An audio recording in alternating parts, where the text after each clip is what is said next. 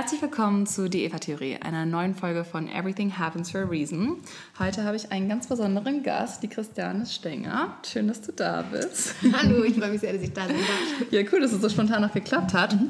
Ähm, Christiane und ich haben uns letztes Jahr, wann war das? Im November oder sowas? Mhm, würde ich jetzt mal sagen. Ähm, kennengelernt und haben beide einen Vortrag gehalten äh, für eine Marke. Und ja, war unglaublich spannend. Ich habe auch ihren Vortrag gehört.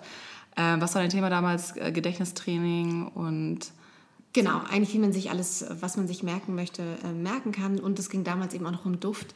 Ähm, ja, genau. Genau, da haben wir ein bisschen erzählt, wie so ein, wie so ein Parfüm aufgebaut ist. Ja, und es war einfach super spannend. Und ich saß da irgendwie und habe natürlich auch zugehört und dachte so, echt toll. Und dann haben wir irgendwie lustigerweise noch den gleichen Zug zurückgenommen und uns mhm. die ganze Zugfahrt zurück unterhalten. Ähm, und haben auch damals schon gesagt, wir müssen uns auf jeden Fall noch zusammen machen. Und Christian hat auch ein paar Bücher geschrieben. Mhm. Sehr, sehr spannend. Da wird sie uns auf jeden Fall heute auch noch was dazu erzählen und natürlich auch hoffentlich ein paar Tipps geben, wie wir uns dann Sachen besser merken können. Aber vielleicht magst du auch noch mal ein bisschen was zu dir erzählen. Du hast mir hier ein paar tolle Sachen mitgebracht. Ich habe eine riesen Box bekommen mit coolen Büchern, ein Parfüm. Ist das ein Spiel hier oder mhm. eine Gedächtnisbox? Man muss kein Genie sein, um sich ganz einfach Dinge besser merken zu können. Da bin ich immer gespannt. Ich bin nämlich richtig, richtig schlecht in Sachen merken teilweise. Also gerade so ein Name ist bei mir richtig schwer. Ja, da gibt es Gott sei Dank ganz einfache äh, Tipps und Tricks, die sogar Spaß machen und mit denen man ganz leicht äh, seine Erinnerungsfähigkeit steigern kann. Und ja, ich bin eigentlich nur durch Zufall zu dem Thema gekommen, als ich, also mal die schnelle Schnellversion, als ich neun Jahre alt war, äh, gab es in meiner Straße einen Kurs, der hieß Gedächtnistraining und Naturphänomene. Ach, Hört sich erstmal nicht so richtig ja. spannend an mit neun Jahren. äh, aber meine, meine Mutter hat damals gesagt, schau dir das doch mal an, was die da so machen. Und wenn's dir kein, wenn du keine Lust hast, dann lass es wieder sein. Äh, genau, man muss dazu sagen, ich hatte vorher eben Schwierigkeiten in der Schule, war ganz oft zum mhm. Psychologen, äh, weil ich mir jede Woche neue Krankheiten eingebildet hatte, ah, um nicht in die Schule okay. zu müssen. Und äh, genau, jemand hat dann gesagt, okay, jetzt ähm, mach einen IQ-Test und dann geht es in die Hochbegabtenförderung. Und die haben damals eben diesen Kurs angeboten. Ah, okay. Und ich wollte alle anderen Kurse nicht machen, weil das alles Schulfächer Fächer waren wie Mathe, Deutsch, Physik. Und das hatte ich schon genug in meinem Leben. Genau. Deswegen gab es dann Gedächtnistraining und Naturphänomene. Und witzigerweise hat mich das sofort begeistert, weil es darum ging, ähm, sich Zahlen zu merken in, in, diesem ersten Kurstag. Und wir haben uns für jede Zahl ein Bild ausgedacht und uns dann mhm. Geschichten überlegt, die halt schon ganz witzig waren und haben uns dann wirklich spielerisch so 30, 40 Ziffern gemerkt. Und das fand ich dann so spannend, ähm, dass ich dann dabei geblieben bin, als wir dann auch von Meisterschaften gehört haben. Dann mhm. gab es damals so zehn Disziplinen von Spielkartenmerken über Namen und Gesichter merken, Wörter merken. Hast du mit neun angefangen und bist dann dabei geblieben? Mhm, genau. Also ich glaube, mit, äh, mit zehn Jahren habe ich bei der ersten Meisterschaft mitgemacht und ähm, mit elf Jahren war ich dann das erste Mal Junioren-Gedächtnis-Weltmeisterin. Weltmeisterin, mhm. wow. ja, bei den Kids. ja, das war ganz cool. Ähm, genau, war das auch auf anderen Sprachen? Also haben auch wirklich andere mitgemacht aus anderen Ländern? Oder? Tatsächlich ja. Also wir waren, zwar, wir waren wirklich, muss man dazu sagen, die ersten Kinder, die damals teilgenommen okay. haben. Das war, deswegen war es nicht so schwer. Aber ähm, damals waren es bestimmt schon Leute aus 15, 16 Ländern. Mittlerweile oh. sind es, glaube ich, über 40 Länder, die bei diesen Weltmeisterschaften mhm. teilnehmen. Die dauern auch ähm, über drei Tage Früher waren sie immer in London, mittlerweile wirklich okay, sind sie auf der ganzen Welt ähm, jedes Jahr verstreut. Also mal in Kuala Lumpur, mal in Bahrain. Also die wandert jetzt, diese Weltmeisterschaft.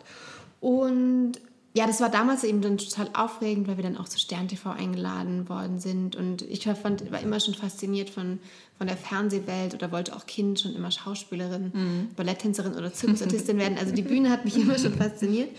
Und ja, dadurch bin ich dabei geblieben und es hat mir Gott sei Dank dann auch ganz viele Möglichkeiten eröffnet, denn während ich dann zwei Junioren-Gedächtnis-Weltmeisterin, glaube ich, schon dreimal war, äh, sah es in der Schule nicht so gut aus. Okay. Also in der siebten Klasse hatte ich in Mathe und Latein eine 5 im Halbjahreszeugnis und war auf dem, wirklich auf dem besten, allerbesten Weg, äh, sitzen zu bleiben und wollte eigentlich schon die Schule schmeißen und äh, später irgendwie Fernabitur machen.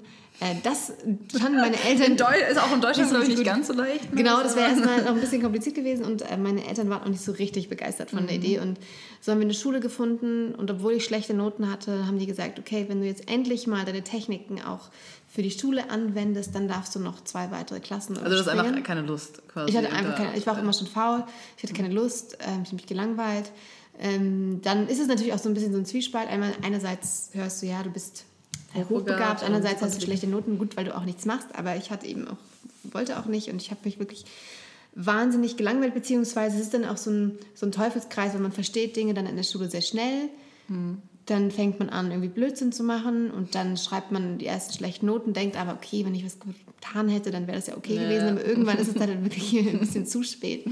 Ähm, aber glücklicherweise hat diese Schule, ähm, Schloss Torgelow war das in Mecklenburg-Vorpommern, wir dann gesagt, okay, wenn du zu uns kommst und nochmal gute Noten schreibst, endlich jetzt mal, dann ähm, darfst du halt früher aus der Schule raus, weil ich dann eben noch ah. Klassen überspringen durfte. Und so konnte ich dann wirklich im Alter von 15 Jahren mein Abitur schreiben 15. und hielt es, ja, hielt es mit 16 in den Händen dann. Wow. Und damit war erstmal dann so die erste große Sorge oder das erste große, der erste große Albtraum überstanden. Und danach ist man ja tatsächlich frei und kann ja. äh, machen, was man möchte ja, ich wusste zwar noch nicht so richtig, was ich machen möchte, aber ich habe dann angefangen, Politikwissenschaften zu studieren mhm. und äh, ziemlich kurz danach auch habe ich mein erstes ähm, Buch geschrieben. Das hieß darum noch, war damals, Warum fällt das Schaf vom Baum? Ist eben auch ein Bild für die Zahlen, die ich hatte. Also das, Schaf war für mich immer zum Beispiel die vier, weil das Schaf vier Beine hat und der mhm. Baum ist ein Stamm, hat einen Stamm. Ja. Deswegen ist der, ist der Baum äh, das Bild für die Eins. Ich erinnere mich an den Vortrag. Ich erinnere mich dunkel. Irgendwelche. Genau, also es geht wirklich um diese verrückten Bilder, weil man sich eben Bilder viel leichter merken kann als irgendwelche ja. abstrakte Informationen. Und weil das meistens dann auch ein bisschen mehr Spaß macht und mhm. ähm, dann auch ganz viel Stoff viel leichter bewältigt werden kann. So.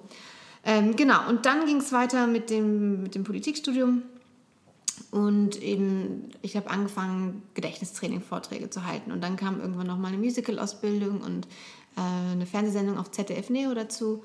Und äh, mittlerweile habe ich auch noch eine Schauspielausbildung hinter mir seit Ja, einiges Jahren. auf jeden genau. Fall. Genau. Bist auch gut unterwegs. Und was macht dir noch so am meisten Spaß? Also wenn du dich jetzt für eine Sache entscheiden müsstest, was du so, sag ich mal, für den Rest deines Lebens machen dürftest? ähm, das ist total schwer zu sagen, denn ich liebe tatsächlich diese Mischung aus mhm. ähm, all diesen Dingen. Wenn ich Geld verdienen würde, dann wäre es auf jeden Fall äh, die Schauspielerei. Das mhm. ist natürlich nicht so, nicht so leicht, ähm, weil es natürlich sehr, sehr viele Menschen machen möchten. Ja. Ähm, wahrscheinlich wäre es gerade die Schauspielerei, aber ich bin auch dann wirklich ähm, jemand, der sich dann auch recht schnell wieder umorientiert und was Neues braucht. Gerade würde ich auf jeden Fall sagen, unbedingt Schauspielerei und nichts anderes. Aber wenn ich nochmal drüber nachdenke, wenn ich mich entscheiden müsste, wäre es wahrscheinlich doch das Bücherschreiben. Ja, weil, macht das richtig ähm, Spaß? Ja, es ist, ein, es ist für mich immer so ein Kampf oder es ist so ein mhm. Zwiespalt, weil das natürlich äh, super anstrengend ist. Man, ja. Ich als sehr fauler Mensch muss ja. mich disziplinieren, dann äh, mich auf jeden Tag äh, hinzusetzen und zu arbeiten. Aber dann, wenn man mal diese erste Hürde genommen hat, dann ist es eben auch ganz, ganz toll und erfüllend. Aber ja, ja, dazwischen braucht man auch wieder ein bisschen was, ein bisschen Action. Also es wäre eine schwere Entscheidung, auch ja. wohin sie auch fallen würde. Ja, mit dem Büchern, ich bin ja auch schon ein bisschen länger dabei, irgendwie ein Buch zu schreiben, aber es ist schon echt äh, aufwendig auf jeden Fall. Ne? Und da sich so zu motivieren, dran zu bleiben, ist echt nicht so leicht. Hast du da vielleicht auch ein paar Tipps jetzt für andere? Es gibt ja bestimmt andere Leute, die hier zuhören, die vielleicht auch ein Buch schreiben möchten oder was veröffentlichen möchten. Ähm, was sind da so die ersten Steps? Hattest du da quasi von Anfang an jemand, der auf dich zugekommen ist und hat gesagt, so hey, ich habe deinen Vortrag gesehen, schreib doch mal ein Buch darüber oder bist du wirklich aktiv auch auf die Verlage zugegangen? Nee, ich hatte tatsächlich damals das Riesenglück, dass ich ähm, eben nach meinem Abi bei, bei SternTV saß und gesagt okay. habe, oh, ich möchte ein Buch schreiben und dann hat sich am nächsten Tag eben der Verlag gemeldet. Ah. Das ist natürlich so die ähm, best way, ähm, das irgendwie laufen kann. Äh, ich glaube tatsächlich, ist es total ähm, wichtig, ein, ein Abgabetermin im Kopf zu haben mhm. oder sich selbst ein Datum zu setzen, weil das ist eben so das Schwierige natürlich, weil wir wissen alle, ähm, oder haben alle bestimmt schon mal das schöne Wort Prokrastinieren selbst auch erlebt, mhm. dass man eben Dinge gerne aufschiebt ja. und gerade so große, ähm, große Dinge, die so anstehen und meistens bei so Hausarbeiten klappt es dann auch ganz gut. Ne? Man, kann, man, man muss abgeben. Man muss abgeben ja. und dann in den letzten ein, zwei Tagen wird man dann doch produktiv, weil irgendwie das Monster, das Panikmonster in einem ausbricht und das, das dann einleitet. Aber wenn man eben tatsächlich sich selbstständig machen will, ein Buch schreiben, ein großes Projekt hat, wo es aber erstmal keine Deadline gibt, weil man jetzt zum Beispiel noch keinen Verlag hat oder keinen Vertrag oder es ja. keine Abgabefrist ist, dann ist es natürlich, läuft ins Leere, weil dieses Panikmonster nicht auftaucht, ja, sozusagen. Das ist nicht vorhanden. Ähm, deswegen, wenn es keinen kein Abgabetermin gibt, ist es dann schon mal hilfreich, sich selbst, ein, äh, sich selbst einzusetzen mhm. und dann eben bis dahin zum Beispiel irgendwie schon mal jetzt dann 30 Seiten irgendwie geschrieben zu haben oder vielleicht irgendwie ein Resümee ähm, zusammen zu haben, was man an Verlage schicken kann. Also, dass man sich selber ein bisschen überlistet, indem man indem man auf jeden Fall sich selber Abgabetermine schafft. Und hat es dir geholfen, du hast jetzt ja schon ein paar mehr Bücher geschrieben, so wird es leichter quasi oder ist es eigentlich immer wieder das Gleiche von vorne? Ähm, nee, glücklicherweise wird es leichter tatsächlich. Echt? Wenn man, okay. ähm, also das, ich habe jetzt in den letzten Jahren immer mit zwei Jahren Abstand Bücher geschrieben tatsächlich. Mhm. Mein allererstes Buch habe ich mit 16 Jahren geschrieben. Ach, krass. Ähm, das war witzigerweise das Einfachste. Das habe ich ehrlich gesagt ähm, wahrscheinlich in zwei, drei Wochen geschrieben. Mhm. Weil man da kam man irgendwie noch aus der Schule und hatte noch dieses Aufsatzschreiben ja, ziemlich genau. im Kopf. Und dann habe ich noch ein Kinderbuch geschrieben, das ging auch, weil das einfach sehr schnell ging. Und dann das nächste Buch, das hieß dann Lassen Sie Ihr Hirn nicht unbeaufsichtigt. Und das ging um darum, wie unser Gehirn funktioniert und eben wie man sich selbst ein bisschen überlisten kann, weil man ja doch dann oft Dinge tut, die man eigentlich gar nicht tun möchte oder man mhm. möchte ein Buch schreiben, aber sitzt im Biergarten. Ja. Warum passiert das? was ist da im Hirn eigentlich los, dass man doch so oft gar nicht das, das macht, was man will? Ähm, und auf dem Weg dahin, das war sehr schwer tatsächlich. Also mich da zu motivieren. Ich glaube, da habe ich auch die ersten drei Monate fast gar nichts gemacht. Also natürlich ein bisschen recherchiert, aber das lief schon echt schleppend. Und als ich diese erste Hürde dann wieder genommen hatte mit dem Buch, gingen die anderen wirklich viel, viel leichter, weil man dann wusste, okay, wir wissen ja, wie der Hase läuft und mhm. es wird hinten raus sowieso knapp. Deswegen tatsächlich war das dann eine Motivation, dann doch schon früher anzufangen. Obwohl ich wirklich alle auch meine Diplomarbeit ähm, auf den allerletzten Drücker geschrieben habe. Ich habe meine Bachelorarbeit in zehn Tagen geschrieben. Sehr gut, ja, sehr, sehr gut. Ich die Diplomarbeit gleich ein bisschen länger, aber ich habe auch ja, zwei klar. Nächte durchmachen müssen. Also ja. es war dann am Ende hinten raus immer, immer zu knapp. Ja, aber das Schöne ist, es gibt einfache Techniken und Tricks, mit denen man sich überlisten kann. Also zum Beispiel, ich liebe diese Technik, die heißt Pomodoro-Technik, ähm, heißt deshalb so, weil der Erfinder eine Küchenuhr in Form einer Tomate hatte. Mhm. Und man stellt einfach, also man braucht gar keine Küchenuhr, mhm. heute geht auch der klassische Timer, auf 25 Minuten. Und in der Zeit darf man sich eben nicht ablenken lassen, sondern muss sich nur auf die Aufgabe, die vor einem liegt, konzentrieren. Also in dem Fall wäre es jetzt das Buch schreiben. Und das ist so hilfreich, weil erstmal hat unser Gehirn vor 25 Minuten nicht so richtig Angst, weil man mhm. weiß, okay, 25 das Minuten, da können wir uns einigen, genau, dann weiß ich, danach gibt es eine Pause, es sind nicht anderthalb Stunden, die ich irgendwas machen muss.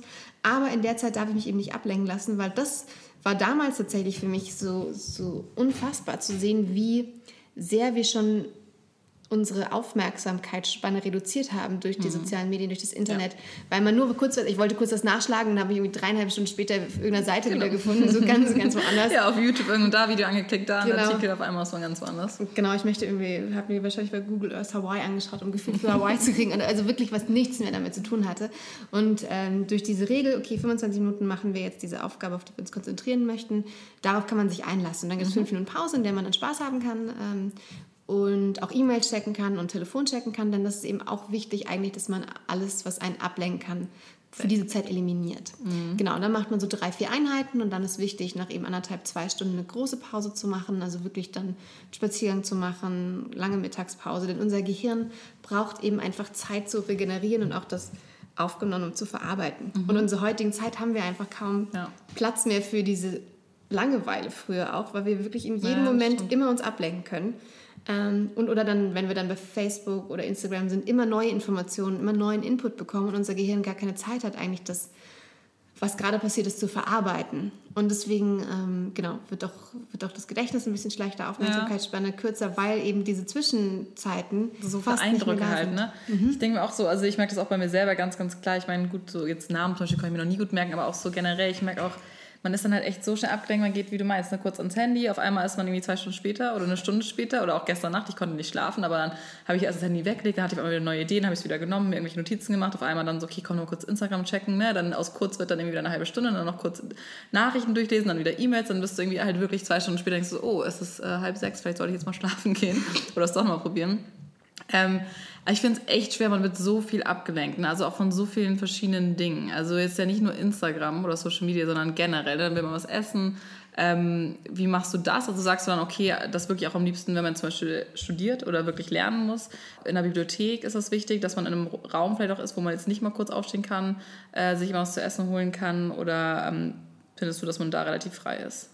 Also das ist total individuell äh, verschieden. Also ich kenne Menschen wie, wie mich mhm. damals. Ich musste in die Bibliothek gehen, weil ich es zu Hause einfach nicht geschafft habe, Disziplin aufzubringen. Also wirklich meine Wohnung war dann total clean. Ich habe irgendwie Fenster geputzt, ich habe wirklich alles gemacht, um nicht irgendwie lernen zu müssen. Und in der Bibliothek sieht man dann die anderen Leute, die eben auch was tun und dann denkt man, okay. Dann, das motiviert so ein bisschen. Genau. Also, aber das ist, da ist nicht jeder der Typ für, oder wenn man jetzt irgendwie nicht in der Nähe von der Bib wohnt und irgendwie dann eine Stunde hinfahren muss und zurück, ja. dann geht natürlich auch viel Zeit drauf. Aber ähm, grundsätzlich muss man einfach wissen, was, ob man das eben schafft, alleine zu Hause oder ob man eine Gruppe braucht, mit der man lernen möchte. Mhm. Aber so eine Bibliothek ähm, ist natürlich gerade für den Start und den Anfang super, um erstmal ähm, wieder reinzukommen in diesen Arbeitsprozess, weil tatsächlich dann eben andere Leute um einen herum sind, die auch was tun. Man selber kann eben auch nicht, zumindest nicht telefonieren und man kann wirklich auch so weit gehen und einfach sein, sein WLAN halt kurz kappen, während man mhm. arbeitet und halt, wenn man was nachschauen muss, dann eben kurz anmachen, danach aber wieder ausmachen, dass es ein bewusster Vorgang wird. Zumindest mhm. für den mhm. Anfang, um erstmal wieder in, in diesen Lernrhythmus zu kommen.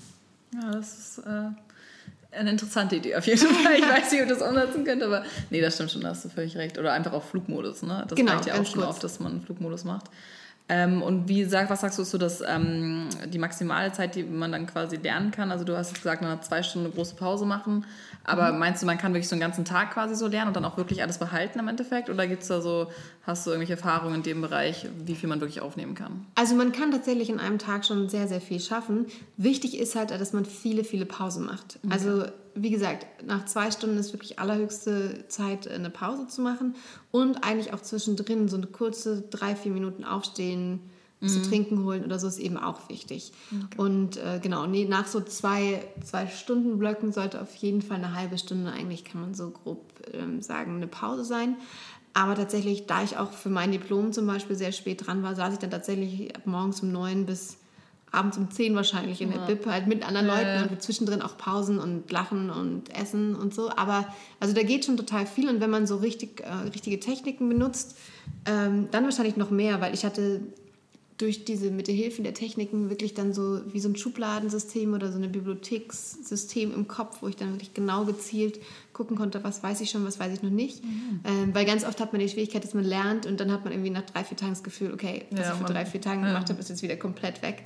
Und mit diesen Techniken ähm, ist es wirklich viel leichter, das Wiederholen zu planen und auch genau zu kontrollieren, was man wirklich schon kann und was man nicht kann. Aber wie machst du das dann zum Beispiel, weil jetzt, ich sage mal gut, Zahlen ist eine Sache, aber jetzt auch im Politikstudium hat es ja nicht wirklich was mit Zahlen zu tun.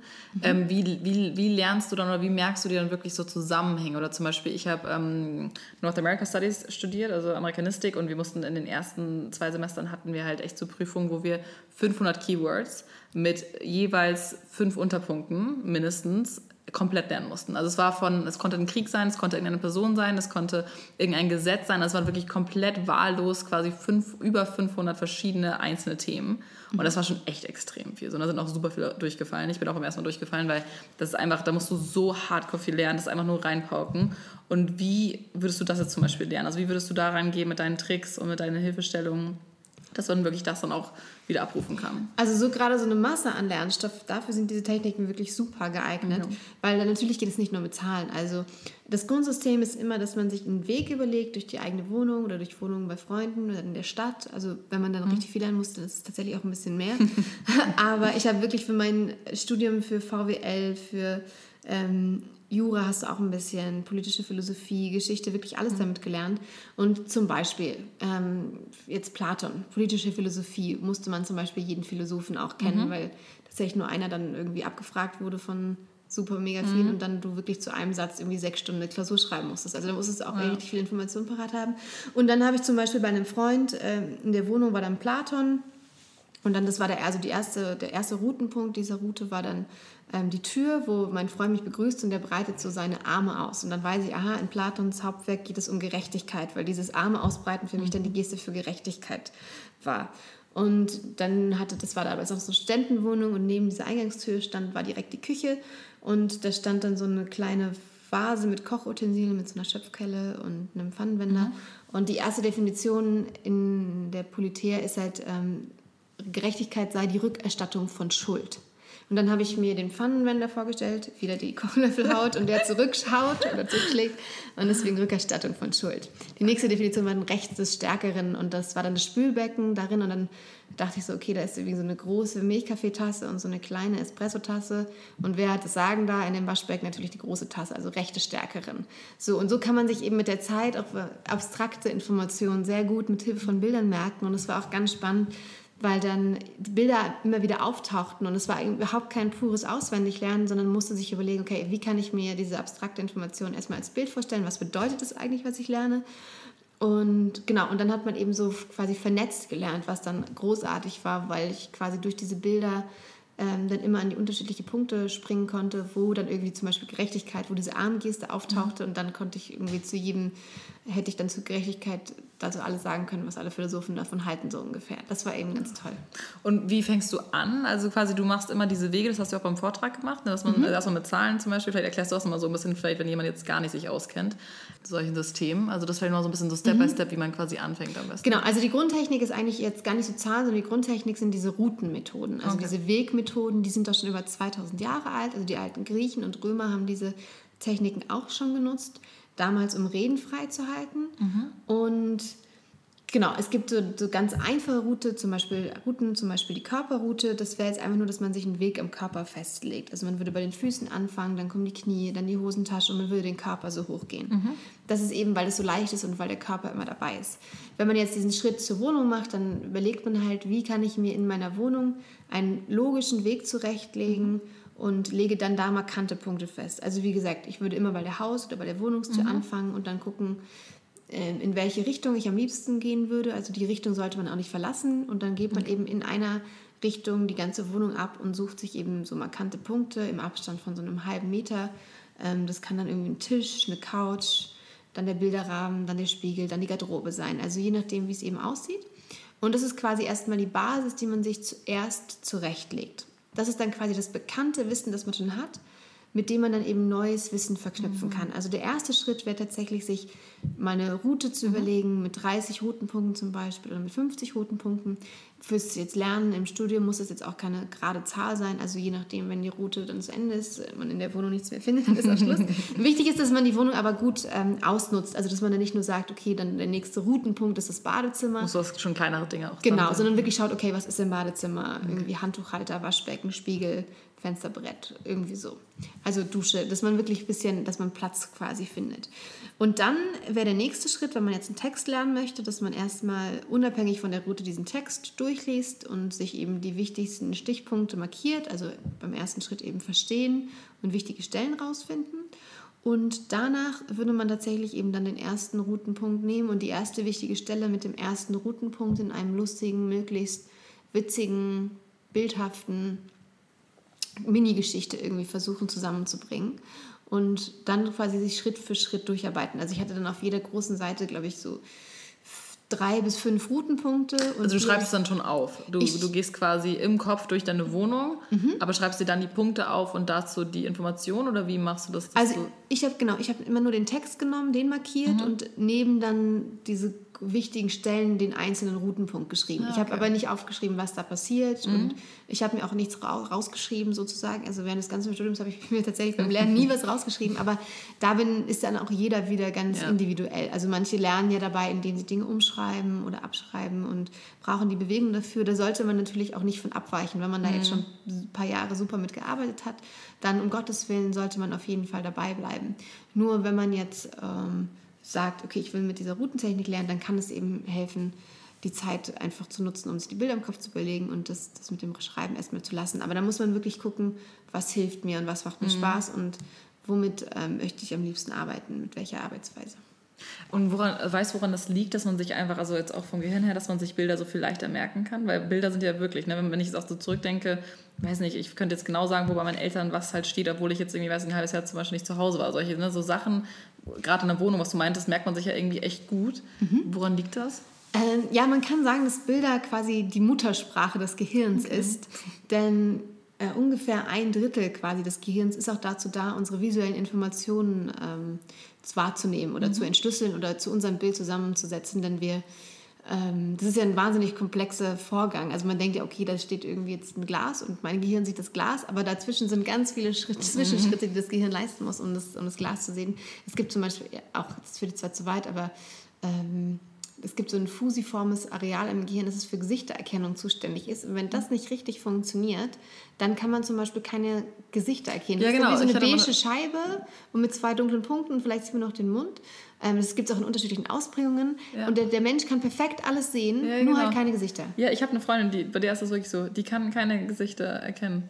Ja. Also die erkennen dann quasi an der Stimme und natürlich dann, mhm. wenn man sich dann sieht und so dann schon, aber Okay, das, ach, genau, aber da sieht man, was für ein komplexer Vorgang des Sehens ist. Und eben da unser Gehirn damit eben so viel befasst ist, kann man sagen, es ist eben die Muttersprache. Und unsere Erinnerung, alles fußt ja eigentlich auf Bildern und Emotionen. Mhm. Also das ist so diese Mischung, die, die es eigentlich gibt. Aber wenn wir uns auch an unsere Kindheit erinnern, haben wir vor allem immer eben Bilder im Kopf oder ähm, wenn wir eine Musik hören oder einen Duft riechen, Parfüm zum Beispiel auf der Straße irgendwie, dass das gleiche ist, was unser mhm. erster Freund oder die erste Freundin ja, damals genau, getragen hat, dann ist es ja total faszinierend, dass eben nicht nur die Erinnerung an die Person zurückkommt, sondern irgendwie ganz kurz auch diese Gefühle von ja. damals, die dabei waren.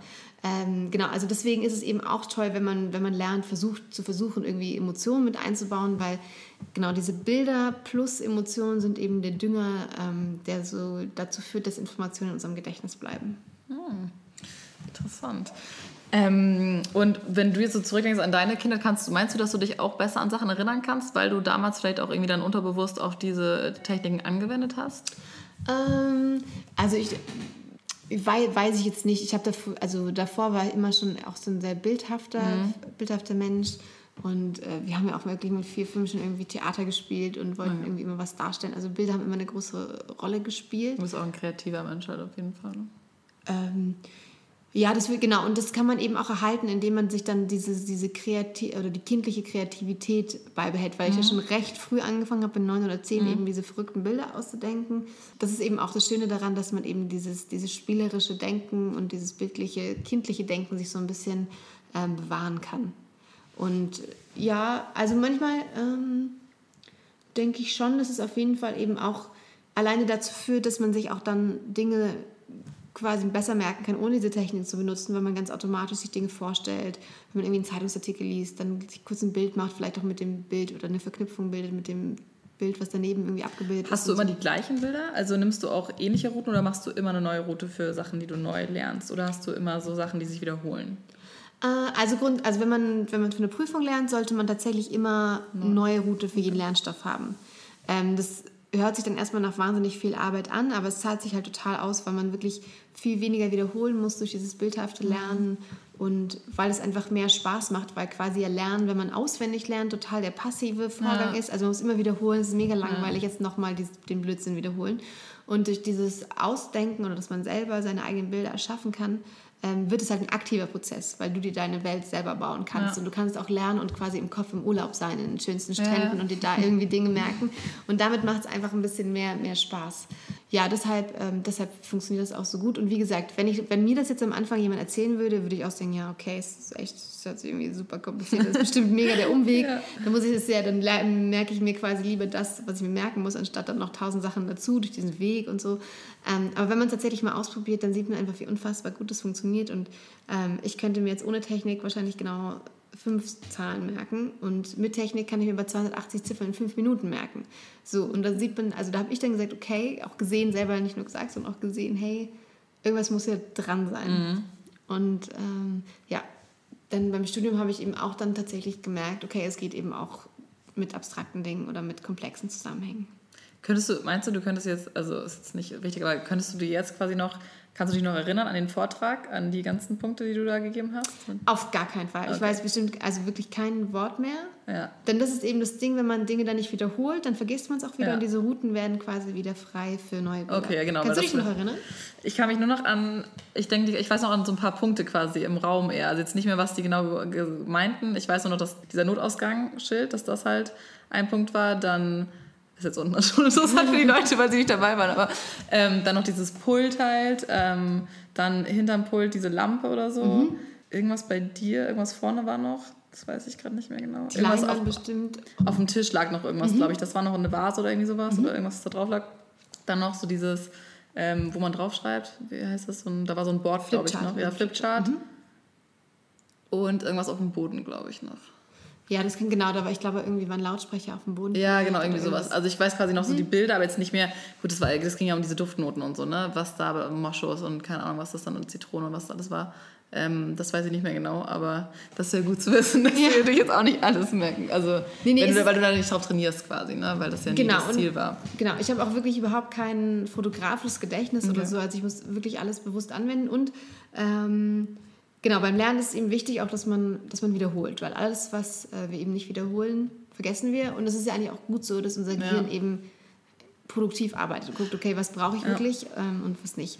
Aber unser Gehirn lernt halt auch am liebsten eigentlich beim Tun oder Ausprobieren und es ist halt eigentlich wahnsinnig schlecht, schlecht im sich Fakten merken, mhm. also so einzelne Dinge. Ja, weil es ja eigentlich auch unwichtig ist. Genau. Es ist ja unwichtig zum Überleben oder es ist unwichtig, um genau. brauchst es geht mehr um Regeln, so, große ja. Konzepte, was lerne ich aus meinen ja. Fehlern, so um diese großen Dinge und eben nicht um dieses Kleinkram, der heute eben im Studium so oft äh, abgefragt wird äh, ist ja auch fragwürdig, ob wir das, was wir in der Schule lernen und auch im Studium ist tatsächlich das ist, was ja. man dann später braucht. Nee, eher fragwürdig. Sehr fragwürdig. äh, aber genau, aber es ist halt, wenn man halt tatsächlich in diesem System lebt und Leistung erbringen muss und Noten darin dann ähm, gemessen werden, dann ist es eben natürlich toll, eine Möglichkeit zu haben, zu wissen, wie kriege ich den ganzen mhm. Stoff in den Kopf. Ähm, den, ich hatte neulich einen Podcast geführt oder ein Interview geführt mit dem äh, Martin Faltl und der hat nämlich zum Beispiel, habe ich dann später erfahren, ein fotografisches Gedächtnis. So, ne? Mhm. Und ich so, wow, krass. Also ja, das war natürlich fürs Studium mega, weil äh, irgendwie Psychologiestudium kannst du natürlich alles mega schön auswendig lernen, weil du einfach, einfach alles ne, bildlich vor sich hatte. Aber er meinte so an sich, macht das ihn jetzt auch nicht zum klügeren Menschen. Also es gibt genug Dinge, die er sich jetzt auch nicht merken kann quasi, sondern einfach nur so fürs Lernen meinte er, was immer super gut, einfach so stumpfes quasi abfragen, dafür ist halt super, aber längerfristig Sachen merken halt auch nicht. Ne? Was meinst du da? Welche, welche Methode ist da quasi, oder wenn man sich jetzt ausruhen könnte, ich meine, es haben jetzt ja nicht viele ein bildliches Gedächtnis, aber ähm, ist deine Methode einfach eigentlich ja schon längerfristiger, oder? Äh, ja, auf jeden Fall. Man muss natürlich auch wiederholen, wie gesagt. Das mhm. ist eben immer, eigentlich immer das Entscheidende. Ähm, ja, und dieses fotografische Gedächtnis, das ist ja immer die Frage, weil viele glauben, dass sie das haben, weil sie wissen, ah, okay, diese Dateienvokabel war die dritte von unten mhm. links auf der Seite. Ja, ja. Das ist es aber nicht. Also fotografisches Gedächtnis würde tatsächlich heißen, ich schaue mir eine Seite an und kann sie danach quasi in meinem Kopf reproduzieren ja. und quasi im Geist ablesen. Ne? Das ist natürlich der Traum. Das ist so, aber dann der Chip im Kopf, den wir vielleicht doch nicht haben wollen. Und ja, am Ende des Tages genau ist halt dieses Wissen alleine macht dich eben bringt dich noch gar nicht so viel weiter. Es gibt ja auch Leute, die wirklich sich genau muss halt zusammenhängen. Ne? Genau. Ne? Du weißt dann quasi, du kannst alles rezitieren vielleicht, aber du kannst ja nicht Zusammenhänge unbedingt herstellen. So. Genau. Und für eine Prüfung ist es dann vielleicht super, aber im, im Leben bringt es sich dann doch irgendwie ja. nicht so weiter. Deswegen ist es eigentlich nur wichtig, für sich zu wissen, wo man hin will, was man dafür braucht und wenn man eben gute Noten braucht, mhm. dann für sich einen guten Weg zu finden, wie man eben diese Lernphase möglichst schön und äh, einigermaßen entspannt über die Bühne bringt. Ja, jetzt habe ich sogar fast Lust, mal wieder ein bisschen zu lernen und deine Methoden anzuwenden. Hast du da noch einen Tipp, wie man sich Namen gut merken kann? Weil da bin ich echt so jemand, äh, gerade auf so Events, wo man irgendwie an einem Abend, weiß ich, 50 Leute trifft und klar, manche Sachen merke ich mir oder ich merke mir dann, wie die Person war, was die erzählt hat, kann ich mir alles super gut merken, mhm. aber ich merke mir einfach den Namen nicht, weil das halt so am Anfang ist und ich so, glaube ich, beschäftigt bin, meinen eigenen Namen zu sagen, ne, dass man so irgendwie, weiß ich nicht, ich kann mir echt super schlecht Namen merken. Genau, wenn, also wenn einem jemand dann spontan auch vorgestellt ja, wird, genau. ist man ja eigentlich immer so aus der Situation gerissen, ja. ganz kurz und muss denken, okay, wie sehe ich, ja, also man genau. hat so ganz viele Dinge, wie du sagst, äh, zu tun. Man muss irgendwie nett lächeln, die Hand ausstrecken, ähm, den anderen wahrnehmen, ist ja auch immer, das Gehirn muss ja erstmal, ist eigentlich ums Überleben zuständig, ich muss mhm. erstmal gucken, okay, will der was Gutes, will der was Schlechtes. Mhm. Also es gibt so Grundpfeiler erstmal, abzufragen.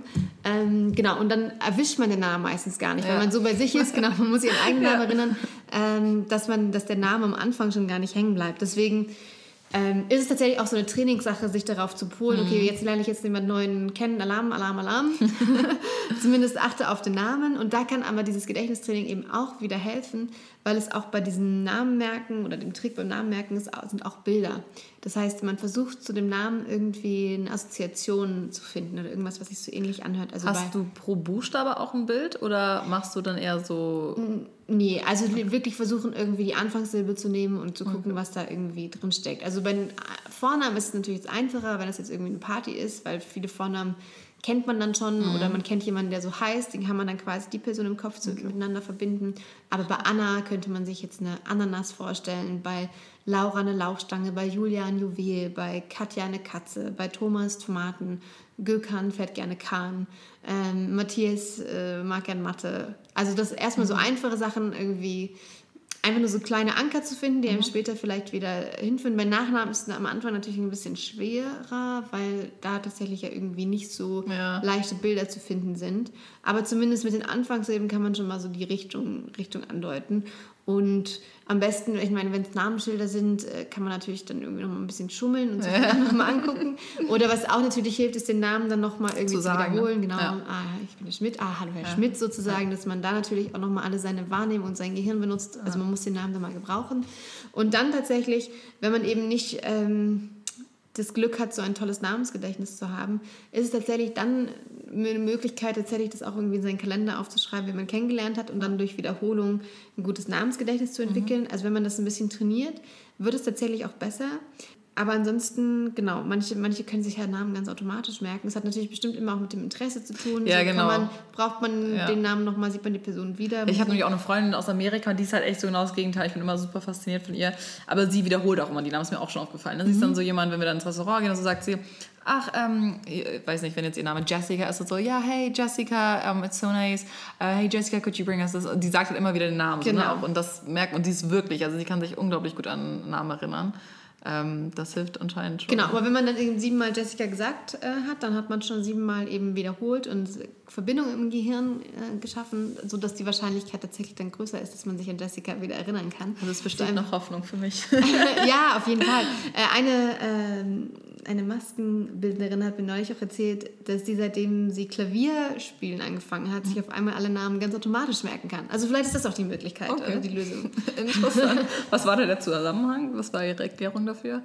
Ähm, nee, das war auch noch, dass sie umgeschulte Linkshänderin war. Also sie dürfte als Kind eben nicht mit der Ja, linken Hand okay. schreiben, hat alles mit rechts gelernt. Und vielleicht hat dann einfach so dieses Klavierspielen und nochmal die linke Hand neu zu aktivieren, sozusagen da ein paar äh, Synapsen im Gehirn freigelegt, ähm, die sie jetzt dazu befähigen, sich eben auch gute Namen und Gesichter zu erinnern. Ah, ja, super, dann kommen wir hier gleich äh, schön übergeleitet zum nächsten Thema.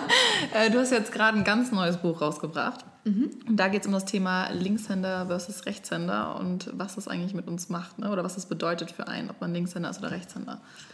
Genau. Erzähl doch mal.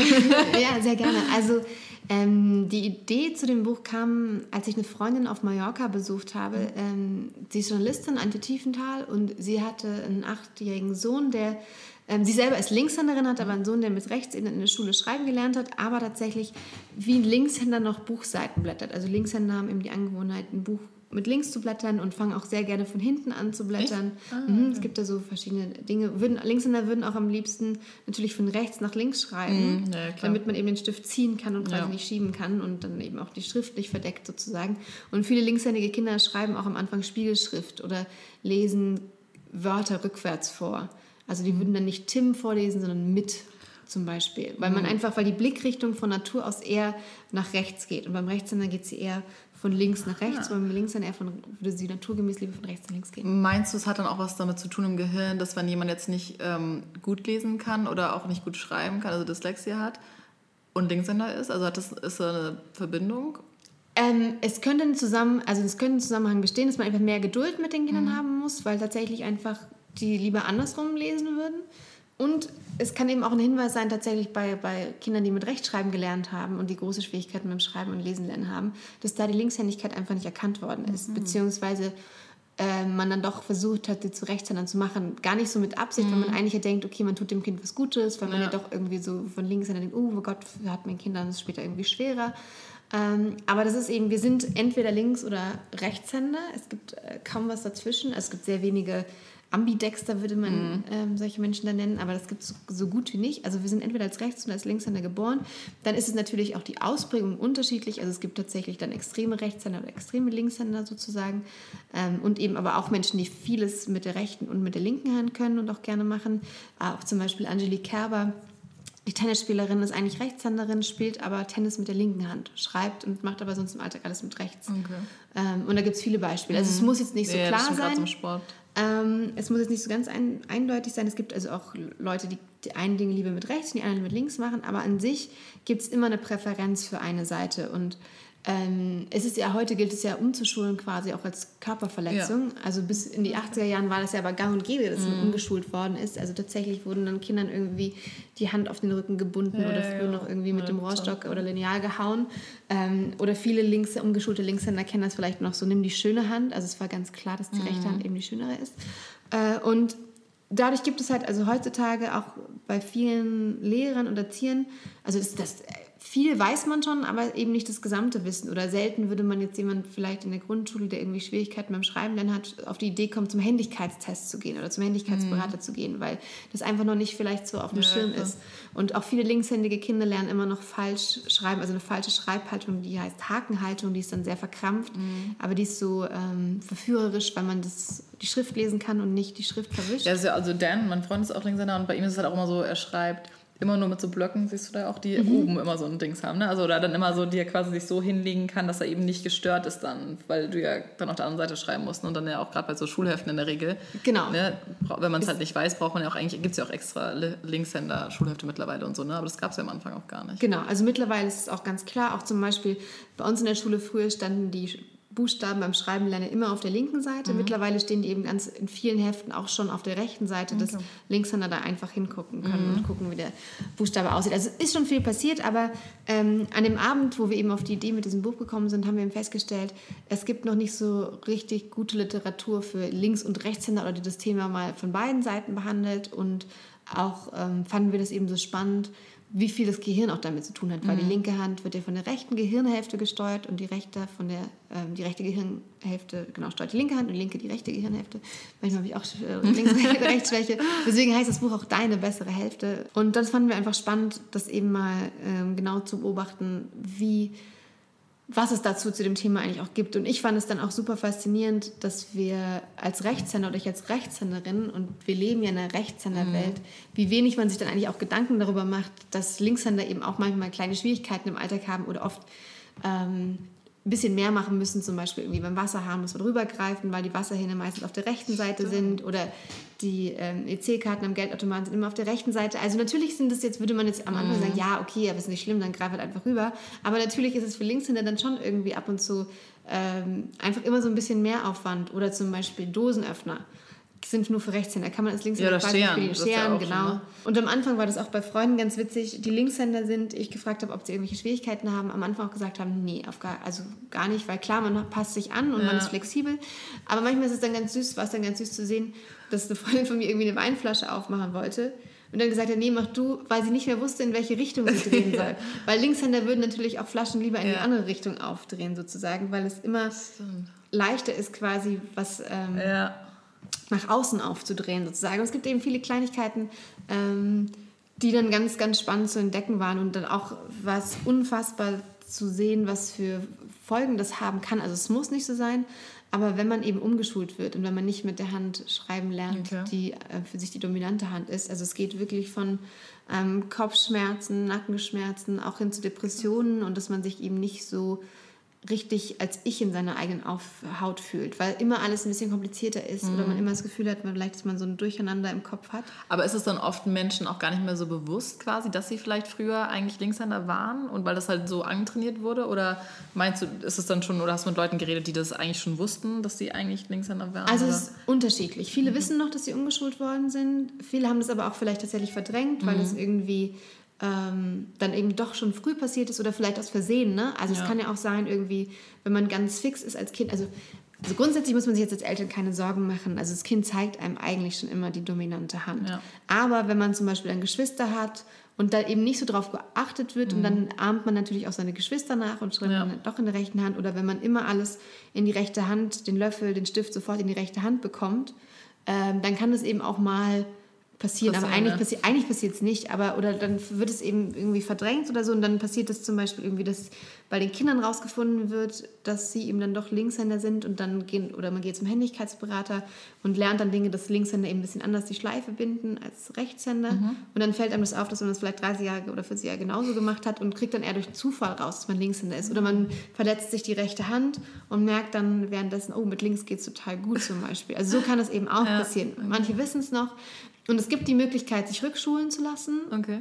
Aber das macht man meistens dann vor allem in extremen Fällen. mhm. wenn man sich wirklich eben unwohl fühlt und nicht so richtig als ich fühlt. Ähm, das muss dann auch unbedingt professionell begleitet werden, dauert dann auch zwei, drei Jahre.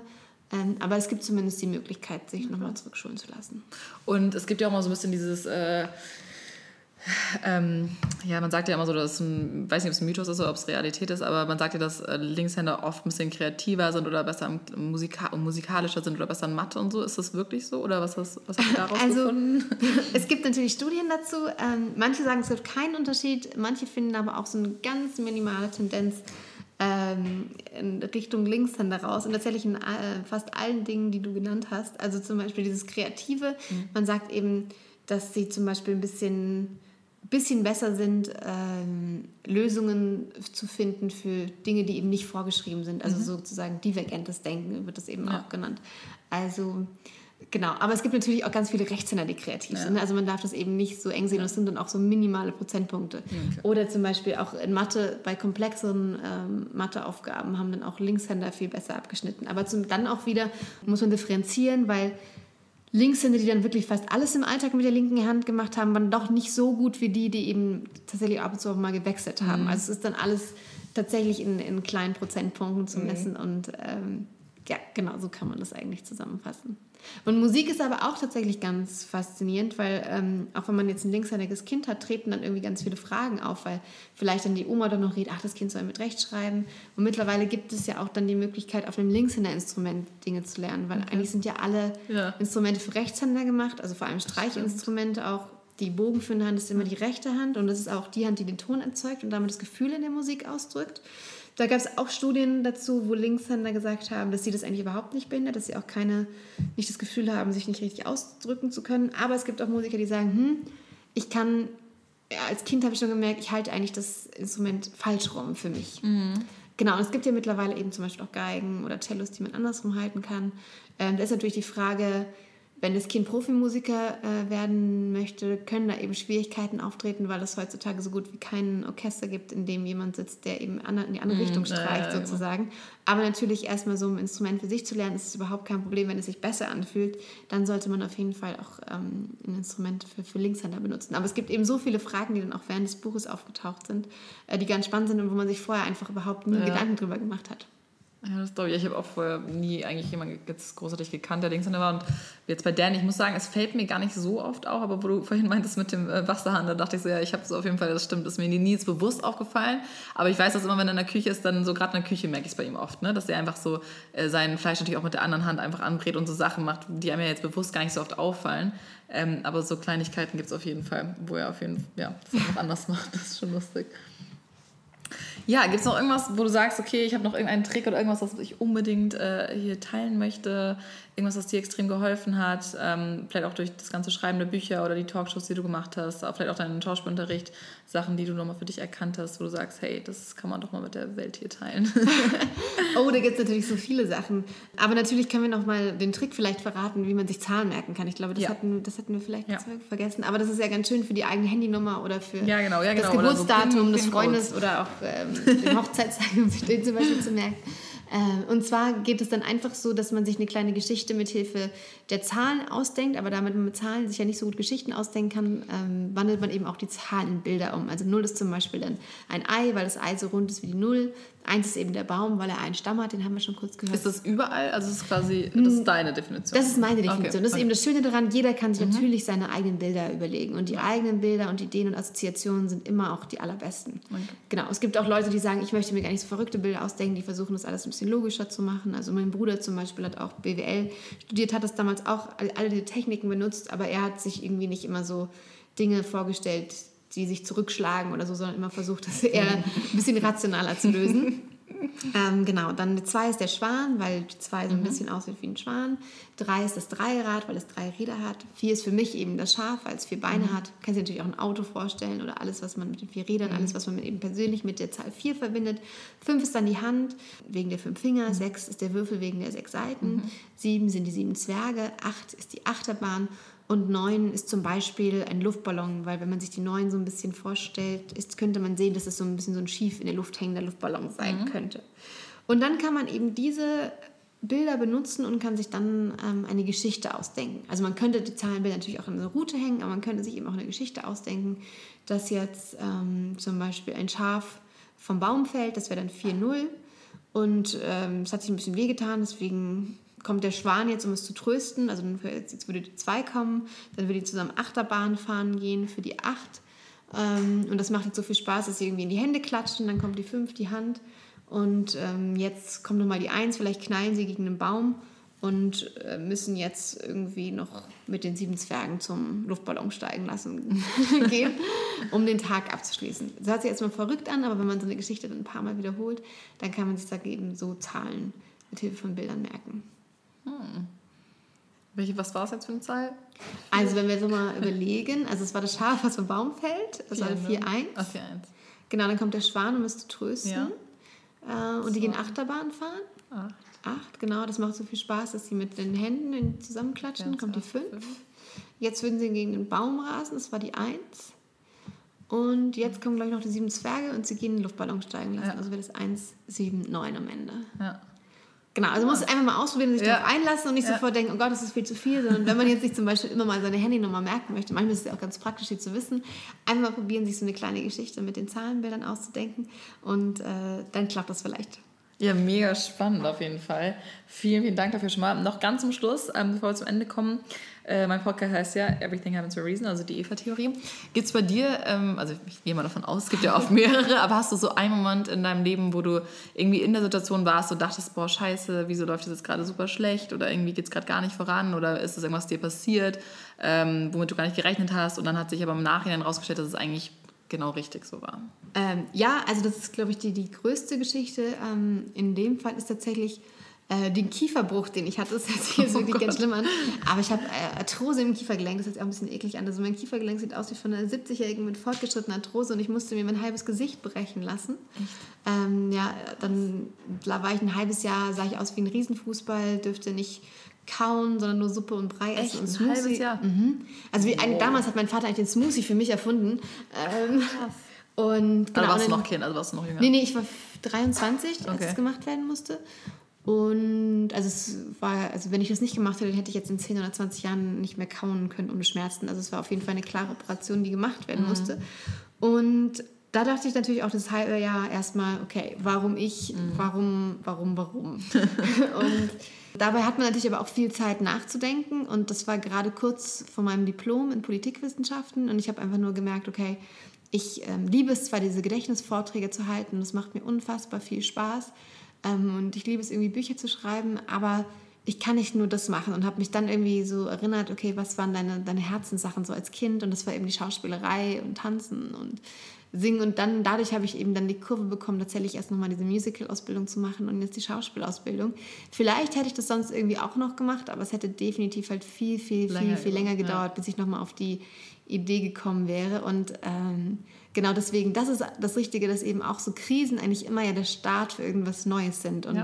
Krisen eben so wichtig sind, weil sonst kann es ja passieren, dass du irgendwann dann mit 60 Jahren an deinem Schreibtisch im Büro denkst, oh mein Gott, ich habe es jetzt wirklich, ich hab's wirklich jetzt äh, vergeigt ja. und dann ist es zu spät und deswegen sind diese kleinen Krisen, auch wenn es nur kleine Krisen ähm, sind, die halt auch oft super nervig sind, aber sie führen einem ganz oft dann doch dahin zurück, ähm, wo sein Herz ist oder wohin man möchte und zeigen nochmal die Richtung an, in die man vielleicht gehen möchte und dass man dann doch nochmal was riskiert oder den Job vielleicht doch aufgibt, der einen nicht äh, glücklich macht. Ja. Und ähm, ja, genau. Also wir haben ja, wir haben ja noch nicht, haben nicht so viel Zeit im Leben. Also es ist schon eine mhm. ganze Menge, aber man muss halt gucken, dass man am Ende dann, oder nicht, eher nicht erst am Ende, sondern äh, am besten dann doch irgendwann zwischendrin oder ähm, am besten natürlich noch früher, aber man muss ja auch diese Fehler machen, um dann zu wissen, ja. wo man hin will, weil es geht ja, ja ganz klar. vielen so, dass man erstmal gar, gar nicht weiß, weiß wo man irgendwie will. Ne? Genau. Und denkt so, ja, okay, das könnte interessant sein oder das könnte spannend sein. Und im Endeffekt merkst du so, es gibt ja auch viele, die haben schon zweimal studiert und denken sich dann so, hm, irgendwie ist es das immer noch nicht. Genau, und es war trotzdem wichtig, zweimal studiert zu genau. haben, um eben zu wissen überhaupt, wo es hingehen kann. Also alles, auch wenn es noch so doof ist und man denkt, oh Gott, jetzt habe ich drei Jahre verschwendet. Nee, hat man eben nicht, weil wenn man das diese Jahre da nicht verbracht hätte, wäre man jetzt nicht auf dem Stand äh, oder hätte jetzt nicht die Richtung erkannt, in die vielleicht gehen kann. Und selbst wenn es dann die Richtung immer noch nicht ist, auch alleine für diese, diese schlechte Zeit oder der vermeintliche Fehler einen dann doch äh, näher zu sich selber. Deswegen sind, sind alle Krisen eigentlich tatsächlich positiv zu sehen, auch wenn man sich in dem Moment nicht vorstellen kann, ja. ähm, wozu der Mist jetzt gut sein soll. Und vielleicht dauert es auch 15, 20 Jahre, bis man erkennt, oh mein Gott, was für ein Glück war dieses, dieses dämliche, ja, genau. Situation damals. Ja, besser spät als nie. Ja, sehr, sehr schöne finale Worte. Vielen, vielen Dank, dass du da warst. Sehr gerne. Äh, vielleicht nochmal an alle da draußen, wo können dich die Leute finden? Jetzt außer natürlich im Buchladen. Hoffentlich ähm, auf den Bestsellerlisten. Du hast schon erzählt, ne? du bist jetzt gerade äh, mit dem neuen Buch, warst du schon auf der Bestsellerliste mit, oder bist du gerade? Genau, wir sind auf Platz 19 eingestiegen. Jetzt müssen wir mal gucken, wie sich das Ganze entwickelt. Aber es ist natürlich erstmal trotzdem super toll, ja, auf Platz 19 zu sein. Das ist immer ähm, ein eine super, super, super Nachricht, habe ich mich sehr gefreut. Ähm, genau, jetzt gucken wir, wo es hingeht. Äh, wo es hingeht. Ja, ansonsten. Instagram, ähm, Instagram zum Beispiel Webseite. Genau, Instagram Christiane Stenger oder christianestenger.de, da findet man mich. Und äh, vielleicht demnächst auch auf YouTube mal gucken. Ich kriege mittlerweile ah. immer mehr ah. Nachrichten, ob, ob, ich denn diese ganzen Geschichten nicht auch tatsächlich da erzählen kann. Ähm, genau. Und hoffentlich bald auch wieder im Fernsehen. Mal gucken, wohin da die Reise geht. Und ansonsten kann man, halte ich ja immer noch Vorträge, ähm, im Moment jetzt nicht öffentlich, sondern mehr für Unternehmen, aber ähm, man weiß ja nie, wo man, wo man mich dann doch mal vielleicht zu Gesicht bekommt wieder. Ja, super spannend. Wir folgen jetzt auf jeden Fall weiter. Und genau, ich tue nochmal alles in die Shownotes rein, also verlinke nochmal alles, äh, falls Leute irgendwelche Fragen haben. Super spannend. Vielen, vielen Dank, dass du da warst. Ja, vielen, vielen Dank. Hat mich sehr gefreut. Ja, mich auch. Hoffentlich bis zum nächsten Mal. bis dann, ja. Ciao. Tschüss.